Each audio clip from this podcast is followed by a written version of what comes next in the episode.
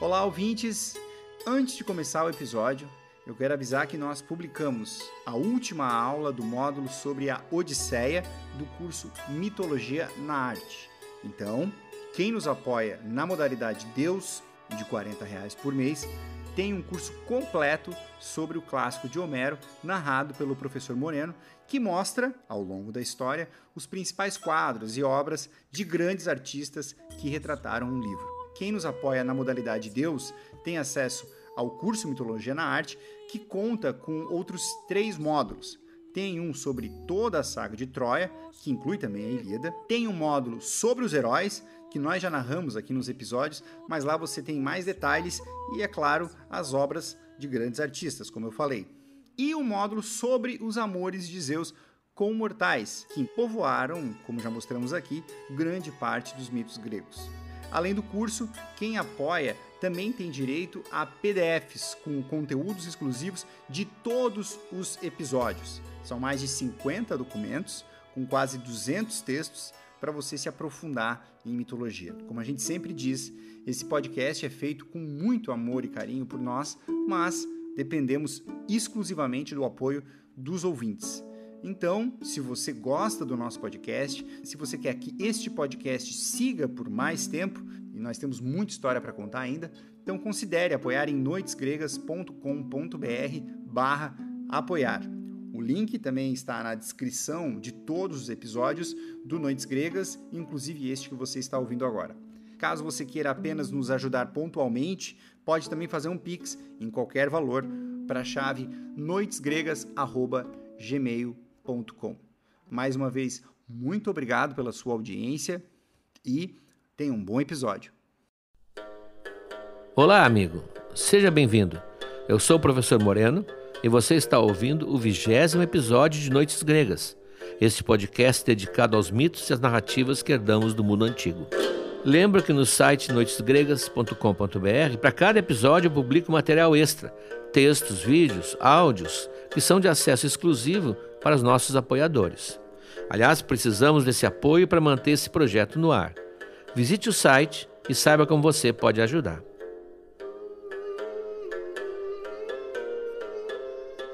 Você tem alguma dúvida?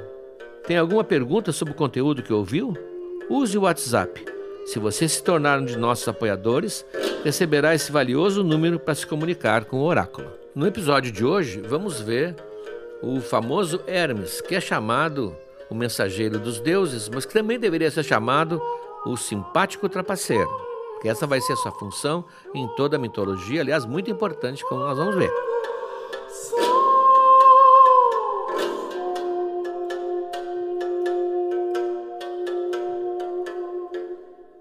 A mãe dele é mais um dos amores de Zeus. Zeus seduz Maia, uma ninfa das montanhas, uma das Pleiades, numa das montanhas ali do Monte Silene, na Arcádia, que é uma região clássica né, da mitologia. E lá mesmo, nas montanhas, numa caverna, ela dá à luz ao menino e cria-o secretamente. Porque ela não quer que Hera saiba do adultério e ela sabe que normalmente Hera vai castigar, como já castigou vários filhos adulterinos de Zeus. Só que esse menino não é um menino comum. Ele, quando nasce, ele nasce, nasce de manhã ao meio-dia, já está fazendo artes e de noite já está roubando. Ele é um predestinado. Ele vai ser também o deus dos ladrões. Ele vai ser deus de várias coisas. É o famoso Mercúrio em Roma, na Grécia, com o nome de Hermes. Com a figura de Mercúrio, ele hoje ilustra vários logotipos de associações comerciais, por exemplo. Ele é o deus dos comerciantes. O fato de ser Deus dos ladrões é mera coincidência. Ele é, é um nenê extremamente inquieto, o bercinho não, não é o mundo que ele quer, ele está se remexendo ali no berço, a mãe está tranquila, com o nenê deitadinho, e ele sai e entra no berço a toda hora, ele tem essa capacidade já, embora esteja no dia do seu nascimento. É um Deus, né? Está programado para coisas maiores. E ele sai, dá uma voltinha perto da, da, da caverna e logo encontra um animalzinho se mexendo, é uma tartaruga. Uma tartaruga que se perdeu, coitada, no alto da montanha e está comendo ervas fresquíssimas pacatamente. Ele tem planos para a tartaruga. Ele não é um menino mau. Ele tem planos, ele nasceu com ideias, ele é extremamente criativo. Ele pega a tartaruga, leva para dentro de casa, tira, vamos dizer assim, de uma maneira mais suave, tira da carapaça tudo que era tartaruga, ah, tira a perninha, tira a cabeça, tira o oco, tudo, e fica só com aquela carapaça côncava que ele, cheio de habilidade, cobre o lado aberto com couro distendido, parece que ele tem materiais à sua disposição, brincando com sucata, cobre com couro distendido e fixa nessa carapaça duas hastes de chifre, como se fosse uma, um, um, violão, como se fosse uma guitarra. Ah, seria o braço do violão ao braço da guitarra. São essas duas hastes que são unidas lá em cima por uma travessa e põe chavelhas e prende sete cordas feitas de tripa de ovelha. Ele cria uma guitarra.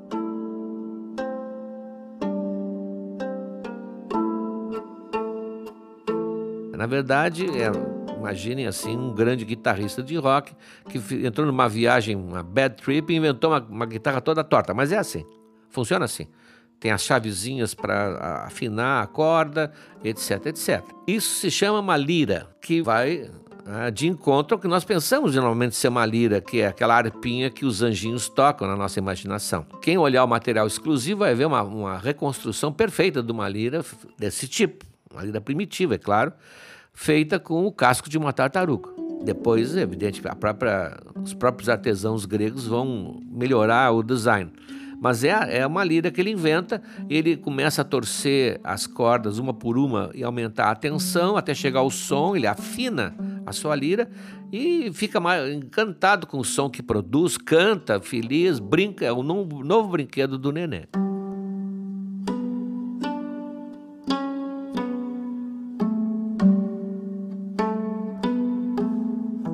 Todo novo brinquedo do bebê, ele cansa.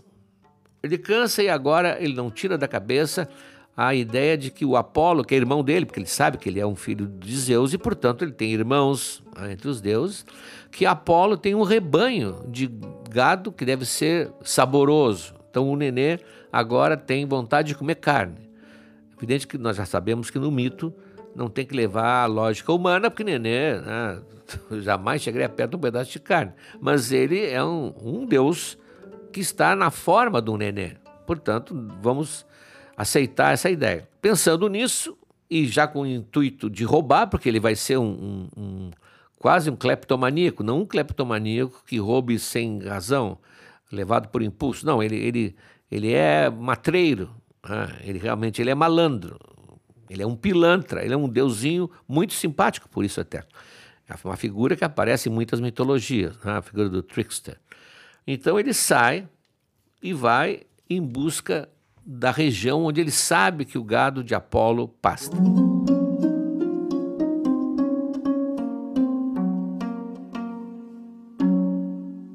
Está chegando a tardinha já, não, não chegou ainda bem, mas está chegando já ao fim da tarde, e o Apolo, naquele momento, ele está vestido de pastor, está vivendo a vida da Arcádia, talvez em alguma conquista amorosa, ele está muito distraído e muito feliz, e não está cuidando assim de perto o rebanho. O rebanho, acostumado a se movimentar enquanto pasta, vai se afastando em direção a Pilos. Pilos é a cidade, mais tarde nós vamos ver que o Telêmaco vai procurar o Ulisses. O rebanho vai avançando aos poucos, vai saindo da vista e Hermes o encontra.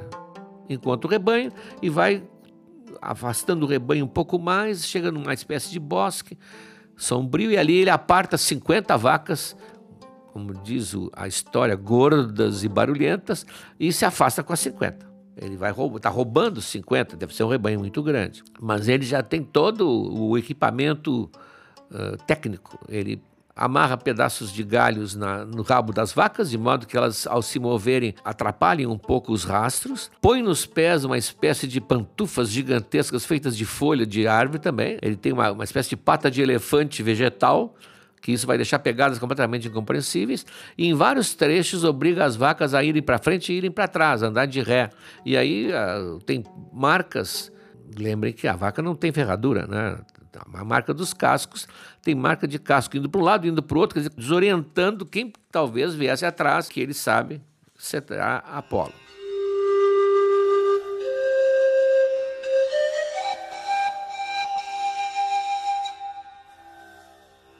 problema é que ele passa por alguém, uma testemunha, como todo o, o meliante, né, como todo infrator, tem o azar de encontrar uma testemunha que é um velho chamado Batos, que tem uma, uma pequena propriedade no, por onde ele vai passar e que está cuidando das suas videiras. Ele planta uva né, para fazer vinho.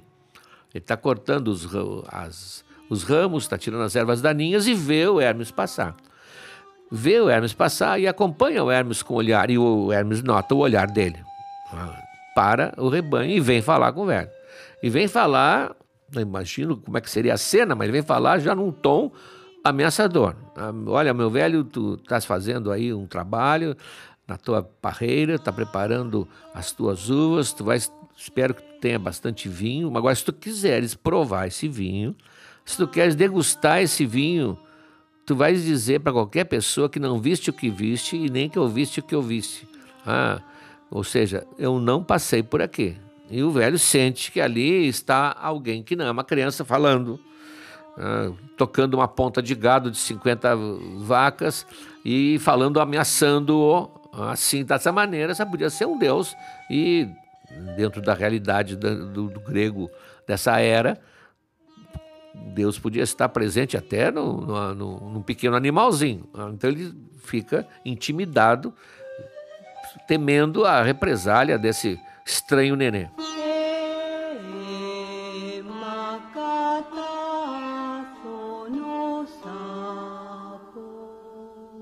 O Hermes ele já tem uma espécie de GPS interno, né? Ele, é, ele vai ser o rei dos caminhos, né? o Deus dos caminhos, o Deus dos ladrões também. Então ele, ele já tem caminhos mais escusos e pequenos valados e labirintos. Ele vai levando esse rebanho, fazendo toda aquela dança de vai para frente, vai para trás, um passito para frente, um passito para trás e, finalmente chega no lugar que ele acha adequado. É, é, perto de um rio, o rio Alfeu, há uma curva do rio, o rio espraia ali, tem uma gruta, tem uma caverna, tem um bosque, ali ele vai guardar o gado, vai esconder o gado. Tá? Então ele deixa o gado solto, as reses estão cansadas, caminharam, mas agora, vendo aquela relva verdejante da beira d'água, elas ficam felizes de novo e vão pastar. Hermes, então, segundo alguns, ele teria inventado o fogo. Segundo outros, ele inventou um, um dos métodos de fazer fogo. Hermes então corta dois gravetos secos e os fricciona até conseguir fogo. Acho que só um Deus consegue isso. É difícil, quem já tentou sabe.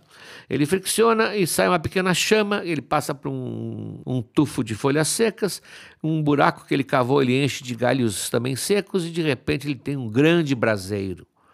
Ele está fiel ao seu desejo.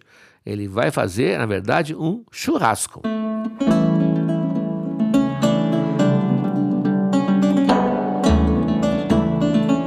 Só que não se faz churrasco de animais vivos.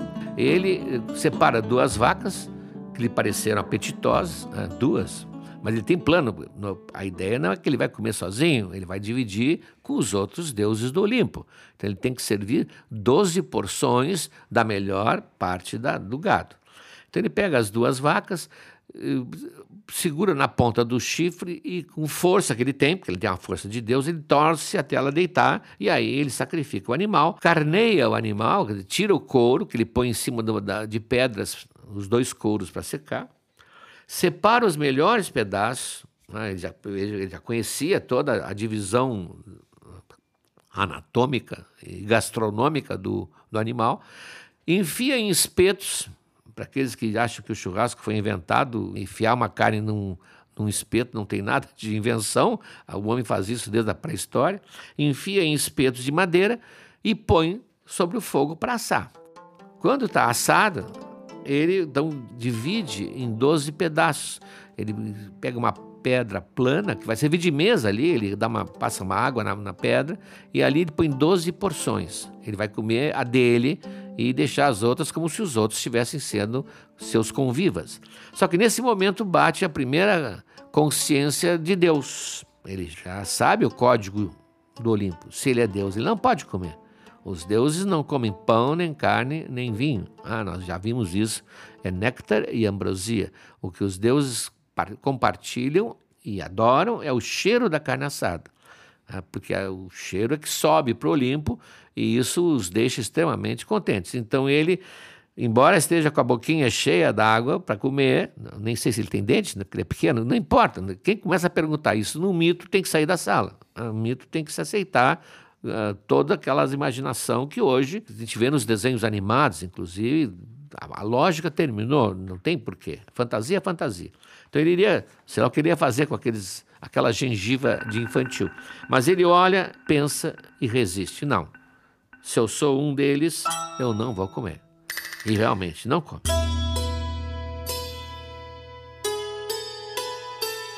Vai dormir. Quando o sol, no dia seguinte, raia de novo, Apolo se dá conta que seu rebanho diminuiu. Ele conta assim por cima, já vê que tem uma diferença, mesmo que fosse muito grande, 50 reis é muito grande.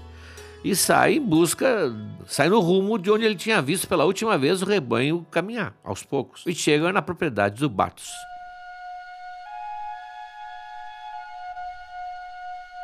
Ele também já chega pisando duro. Ah, Apolo é um deus temido.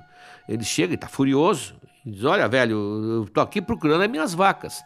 Tu viste elas passarem por aqui, vinha, vinha alguém atrás delas, ou junto delas, e o velho ah, se sente entre, entre a cruz e a caldeirinha. Ah, o outro pequenininho certamente era um deus e não era manso. E esse certamente não é. Ele não vai perguntar o nome, mas ele, se o Apolo se identificasse, então seria pior. Mas ele acha, como um velho, experiente e sábio, que tem que atender ao que está mais próximo. Ele diz: Olha, eu não sei, eu não entendi bem, meus olhos veem às vezes coisas que eu não sei bem que eu estou vendo, eu estou ficando velho. Me parece, até eu acho, não sei bem, não tenho certeza que eu vi uma criança empurrando um monte de reses e com uh, fazendo elas andarem para um lado, para o outro, para frente, para trás. Eu não sei, sei que foram para lá ao menos dá indicação é, para que rumo foram. E o Apolo, então, segue naquele rumo. Agora já sabem que rumo foram. Enquanto isso, por sua vez, como amanheceu, Hermes volta para casa. Ele, claro, como ele tem o, o, a ciência dos caminhos, ele usa caminhos, ele volta para casa. Primeiro ele queima tudo que sobrou, põe fogo, joga areia em cima das cinzas, das brasas, apaga o fogo, ecologicamente correto joga as, a, os equipamentos dele, as pantufas, tudo no, num redemoinho do rio, para não deixar vestígios, e segue então para casa numa, num caminho reto que ele conhece, cortando atalhos, e de modo que não passa por ninguém, não passa por nenhum Deus, nenhum mortal, nem cachorro chegou a latir para ele. Ele chega em casa de mansinho, entra pela fechadura da porta, que ele tinha poderes mágicos, né? tem vários poderes mágicos até, entra pela fechadura da porta, e vai deitar debaixo do cobertorzinho, quietinho, como se não tivesse saído dali. E ali reencontra a sua preciosa lira, né, que ele está gostando cada vez mais, mas ele finge que está dormindo. Bom, mas a Maia, a mãe dele, é mãe. E o coração de mãe, ah, ninguém engana. Ela vem e, e diz: Mas onde é que tu andaste que está voltando essa hora? Só falta perguntar: levou um casaquinho? Como a minha perguntava. Tá voltando essa hora, não, não fosse te meter no gado de Apolo, né? Se tu faz isso, daqui a pouco nós vamos nos incomodar. E ele, ele retruca.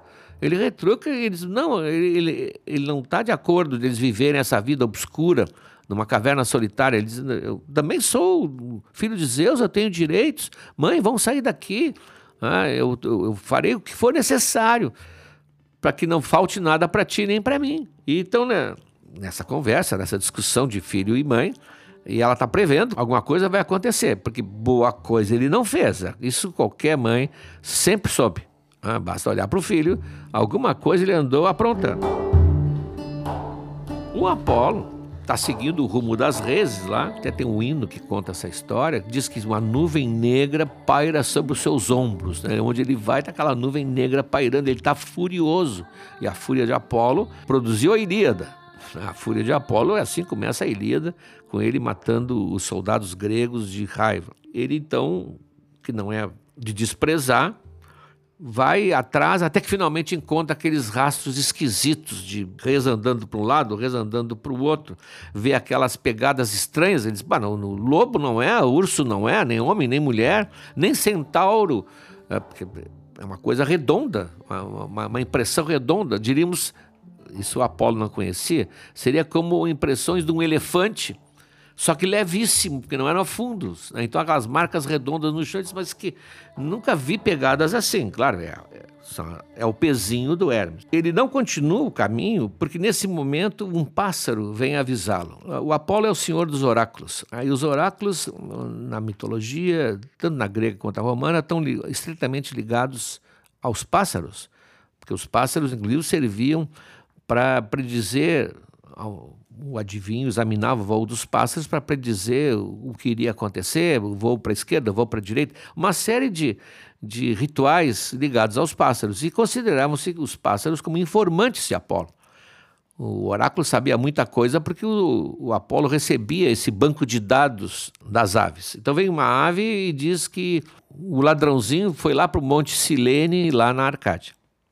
O Apolo abandona a sua procura, já sabe que está no rastro certo e volta, toma o rumo do Monte Silene e chega bufando na caverna. Bufando, pisando duro na, no, na soleira da porta, e o Hermes lá dentro, evidentemente, percebe. Aí, assim que percebe, se esconde, se enrosca, fica que nem um caracol enroscado no meio das cobertinhas, assim, fingindo um soninho inocente. Ele se refugia na ideia da, do soninho do bebê. Claro, o Apolo não ia cair nessa. O Apolo já chega também, no, entra, não pede licença, revista toda a caverna, os depósitos, depois vai para o berço e diz: Ô criança aí do berço, tu me, toma atento, me diz onde é que está meu gado, nós vamos brigar feio aqui. Se não me disser, eu vou te arremessar no fundo do Tártaro, que é aquele lugar abaixo do mundo dos mortos, e lá nem tua mãe nem teu pai vão poder te tirar. E tu vai ser apenas o reizinho dos mortinhos, o reizinho dos bebezinhos mortos. Não briga comigo. Aí o Hermes, que já é um astuto, ele diz: Não, mas uh, aqui dentro não tem gado, como é que eu vou procurar gado aqui dentro da, da caverna? Eu não, eu, eu não vi ninguém. Não vi ninguém, eu juro que eu não vi. Claro que eu não vi ninguém, não, não vi ninguém. Eu tenho pinta de ladrão de gato. Eu só me preocupo com o meu soninho, com o meu leitinho do peito da minha mãe, dos paninhos que me enrolam, dos banhos quentinhos. Dá uma, uma chuva de diminutivos no Apolo. E mais o pequenininho. Ah, e se alguém ouvir a gente discutir isso aqui, mas que, que é isso? Uma criança recém-nascida como eu, como é que eu vou passar por uma porta? O meu pezinho é macio, o chão é duro. Eu vou levar gado aqui para dentro. Eu juro pela cabeça do meu pai que eu não vi ninguém roubando suas vacas. Até as palavras dele são palavras né, traiçoeiras. Ele não viu ninguém porque ele roubou. Quer dizer, eu imagino que sejam vacas. Né? Ouvi falar. E o Apolo evidentemente, né, percebe a, a menino, a vigarice do menino diz: que não, não tem. Se quer dormir o teu último sono hoje, tu vai continuar me contrariando. Tu é o príncipe dos ladrões, ladrõezinhos. Estou vendo. A partir de agora, esse vai ser o teu título. E tira ele do berço. Né? Tira e diz, vai na frente e me leva onde está o gado. Aí o, o, Hermes, evidentemente, com uma série de, de, de subterfúgios, não, vamos então pedir que Zeus decida. Ele quer ir ao Olimpo, ele quer ver o pai, porque o pai nunca o viu. Ele quer ser reconhecido como filho, é isso que ele quer. Vamos ao Olimpo consultar os Zeus. E eles vão, né, o Apolo meio relutante, porque ele quer o seu rebanho, não quer conversa. E chegam lá, já estão sendo esperados, digamos assim, porque Zeus tudo sabe. Quando chega o Apolo com aquele pequenininho, o Zeus disse, mas eu, Apolo, meu filho, isso aí é o assunto do conselho dos deuses, diz rindo, né? Rindo. E o Apolo está indignado, explica, ah, esse menino é uma, como dizer minha avó, é uma boa bisca. Ele me enganou, ele fez isso, ele usou sandálias falsas para fazer pegadas estranhas, ele fez a, as reis andarem para frente e para trás. Ele, é, ele não é bem inofensivo, não. não.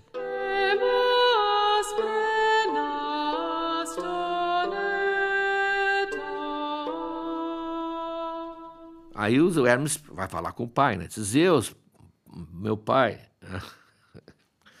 eu vou falar a verdade porque eu não sei mentir. Imagina. Ele veio hoje lá em casa procurando vacas, vacas. Né? Mal o sol estava nascendo. E não trouxe nenhuma testemunha, sem testemunha. Ele é, só falta ele invocar o Código Penal. Ele sabe tudo, sabe toda aquela conversa do meliante. Né? E aí usou violência para me obrigar a vir aqui. Ele é grande, ele é um atleta. Eu nasci ontem.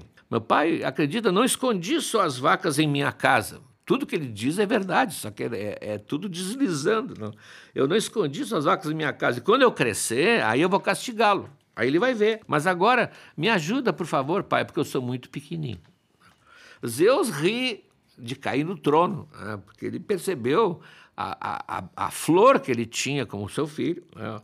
E negando com astúcia, com habilidade, enrolando o Apolo, porque o Apolo é meio queixo duro, como se diz. O Apolo fica brabo, ele fica furioso.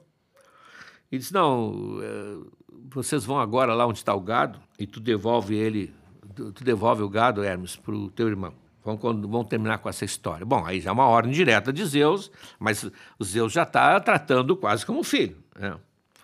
E o Hermes o leva lá, onde estão as reis, realmente, mas o Apolo vê os dois couros né, nas pedras e fica possesso.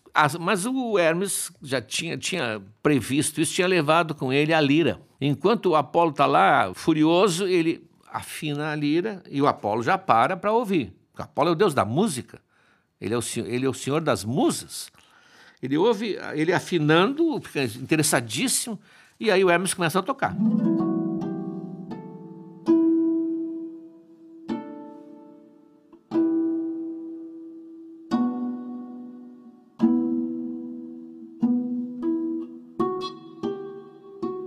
Começa a tocar e canta e fala da amizade dos irmãos e do Olimpo, mas canta emocionado, né? acompanhado do instrumento. E o Apolo ah, fica completamente dominado. E realmente ele diz: Olha, ladrãozinho trapaceiro, essa tua música, esse teu instrumento vale muito mais do que 50 vacas. Acho que nós vamos entrar num acordo. Mas eu queria saber de quem tu ganhaste? E aí ele, não, eu fiz, eu fiquei com, com tive essa ideia e fiz. Ele disse, pá, mas eu fiquei encantado com o que acabo de ouvir, diz o Apolo.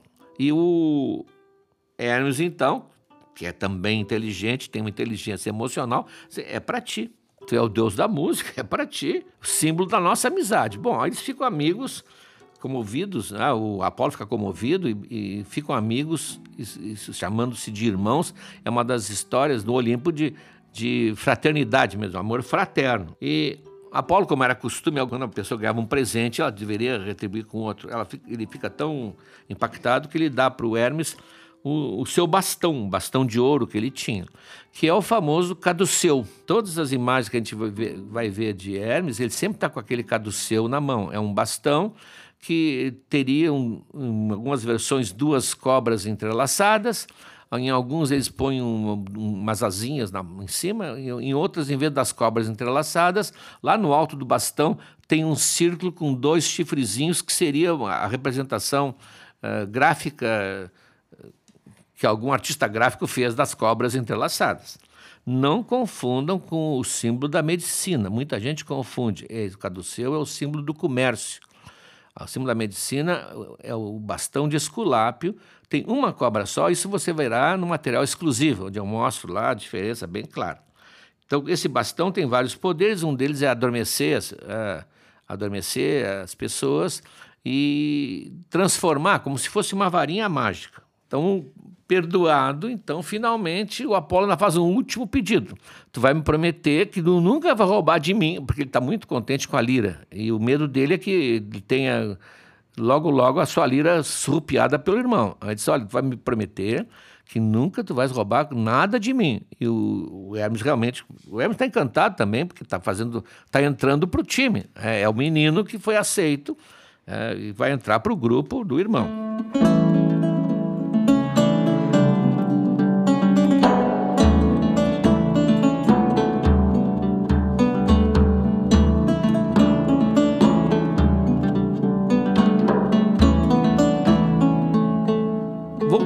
Olimpo, Zeus confirma que ele vai fazer parte do Olimpo. Ah, ele será o mensageiro número um do, do Olimpo. Claro que, quando nós já falamos lá nos episódios iniciais, uh, os deuses uh, nascem, é curioso que a mitologia grega coloca o nascimento de cada deus, crescem até o ponto que eles estão programados, depois não cresce mais. Então o Hermes vai crescer até ser um jovem de seus 20, 22 anos, uh, e assim ficará para sempre, todas as, as vezes que ele vai intervir. E é, ele ganha uma missão também. Além de ser o, o, mensageiro preferido de Zeus, de Hera é a Íris, né? já falamos da Íris. Além de ser o mensageiro preferido de Zeus, ele vai ser também o, quem vai levar as almas dos mortos até o barqueiro, o Caronte, que atravessa as almas para o mundo dos mortos. Ele então se torna uma espécie assim de o único que tem direito e dever, aliás, é dever dele de carregar, eh, transportar, porque as almas depois que saem do corpo, elas ficam perdidas, elas não sabem para onde ir. Então ele se torna o que chamavam psicopompos, o que conduz as almas. O que é curioso porque é um trabalho. Isso se torna um trabalho e não é um trabalho pouco, porque as almas todo dia tem alma nova para levar. No material exclusivo tem lá um diálogo do Luciano, um daqueles diálogos do Luciano, que você já leu vários, em que ele se queixa. Ah, ele, ele e o Hefesto, que é o ferreiro, são os únicos deuses que têm, não vou dizer relógio ponto, mas ele, pior ainda, ele tem que atender a qualquer hora. Mas por isso mesmo também ele se torna um, um importante aliado de quem precisa de alguma coisa no mundo dos mortos.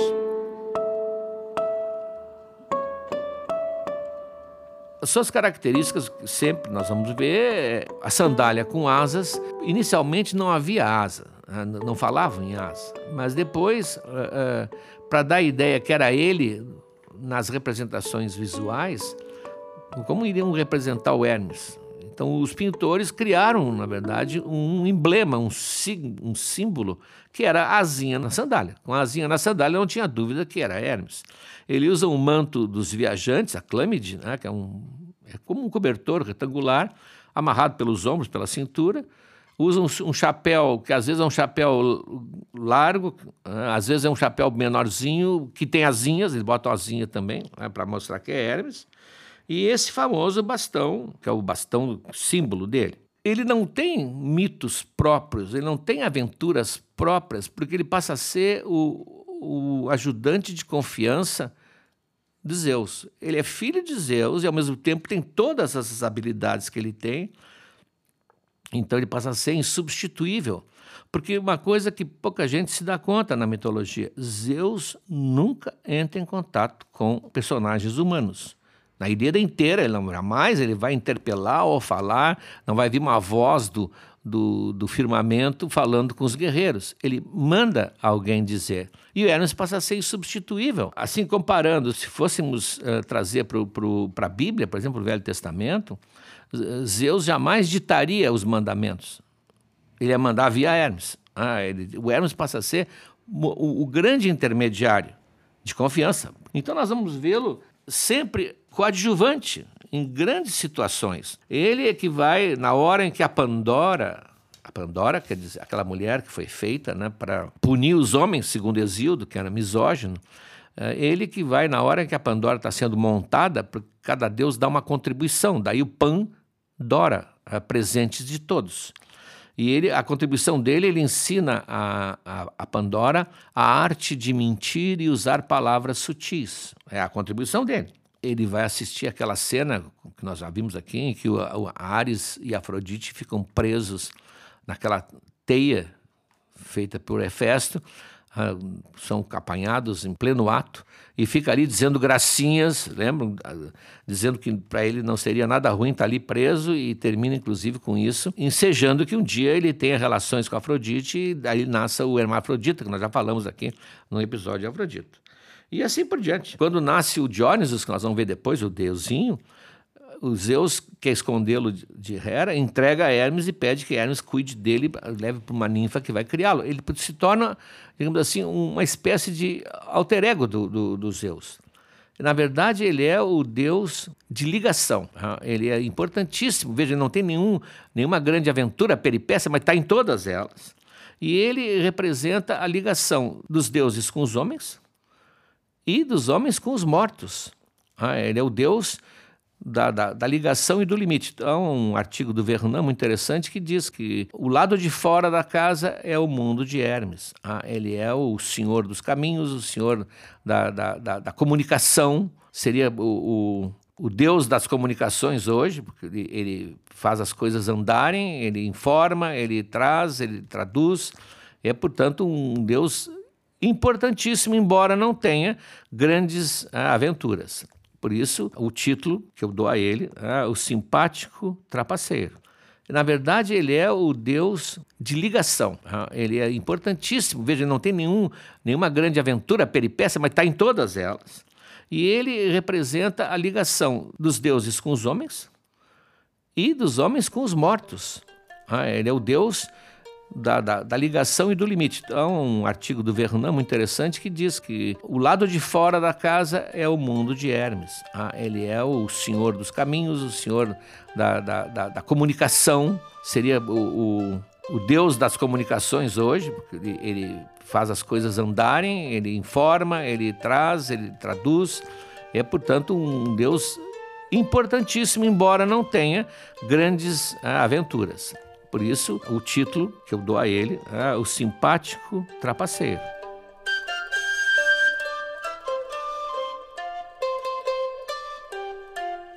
Olá, aqui é o Felipe, ou se você preferir, Hermes, o ajudante de confiança do professor Moreno. Mas eu fico só com a versão simpática, tá, do Hermes, sem o lado trapaceiro. Inspirado no Deus da comunicação, a minha missão, como você sabe, é justamente fazer essa conexão entre o podcast e você, nosso querido ouvinte e apoiador. Hoje é dia de responder uma pergunta de uma apoiadora sobre a mortalidade ou imortalidade dos filhos de Zeus. É uma questão bem pertinente, uma ótima pergunta. Só que antes de a gente tirar a resposta, deixa eu falar sobre os materiais exclusivos deste episódio. Há pouco o professor Moreno comentou que o Hermes é o deus da ligação. Ele citou a aparição do deus na história da Pandora, de Diônisos e naquele constrangedor flagra público de Ares e Afrodite na cama. Mas tem vários outros momentos. E nós fizemos uma lista de sete situações que estão na Ilíada, na Odisseia em outras histórias também, em que Hermes aparece como um coadjuvante, digamos assim, essencial. Além da lista, tem um texto que explica a sutil diferença entre o bastão de Hermes, que é o caduceu, e o bastão Esculápio, que era o deus que presidia a medicina. Tem mais um diálogo do satírico Luciano de Samosata. Dessa vez é uma conversa entre o deus deste episódio e o Creonte, o barqueiro que recebe as almas de Hermes e as leva para o submundo. E vão também algumas representações do deus em pinturas e esculturas, como sempre. Quem apoia este podcast tem acesso a todos os conteúdos exclusivos que publicamos até aqui. Para cada episódio, separamos uma série de textos e imagens para você se aprofundar no mundo da mitologia. Como esse é o vigésimo episódio, a nossa biblioteca de conteúdos exclusivos está bem grande, viu? Os apoiadores da modalidade Deus, além dos textos, têm acesso também ao curso Mitologia na Arte com aulas quinzenais, em que mostramos como cada personagem aparece nas representações dos artistas do Ocidente. Na semana passada foi ao ar a aula sobre Belerofonte e na semana que vem a gente vai publicar uma aula sobre Jazão, o líder dos argonautas. Vamos agora à pergunta da nossa apoiadora Zuleika Jardim, de Porto Alegre. Diga lá, Zuleika.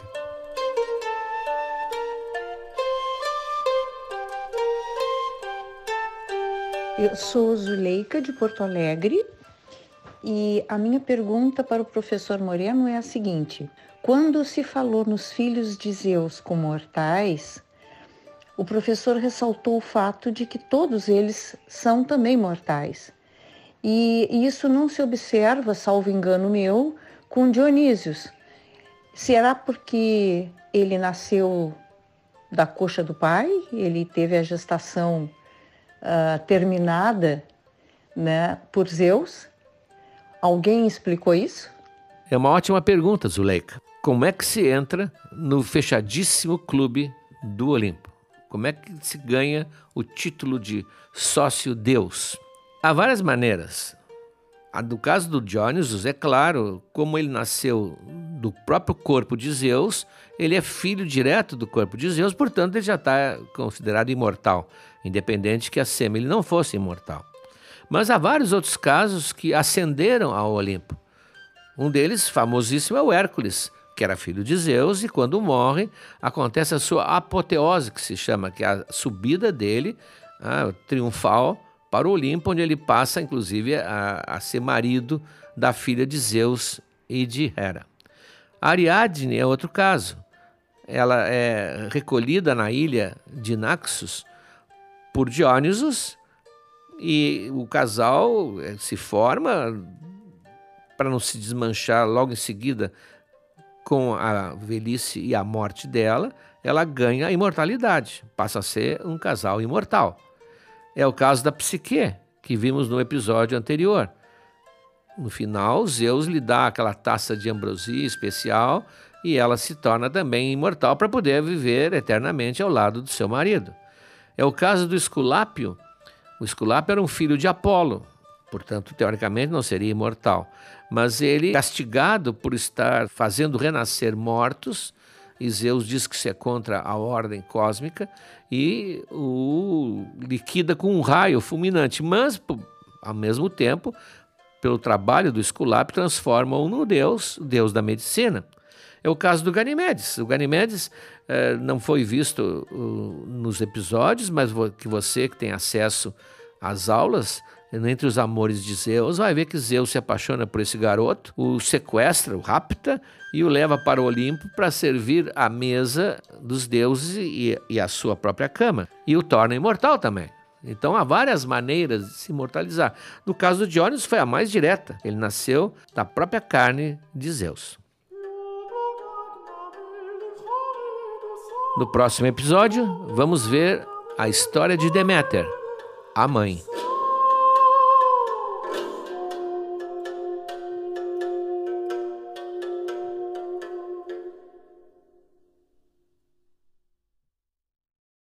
Olá, amigos. Chegamos agora ao terceiro ano do Noites Gregas. Já contamos muitas histórias, mas tem muito mais pela frente. Tem toda a Ilíada, a Odisseia, as Metamorfoses de Ovid e muitas outras coisas. Mas para que a gente consiga seguir em 2023, para produzir esse podcast que nos dá muito prazer, mas também muito trabalho, nós precisamos do apoio de vocês. Acesse noitesgregas.com.br barra apoiar o link está na descrição desse episódio. E veja como você pode ajudar. Um abraço.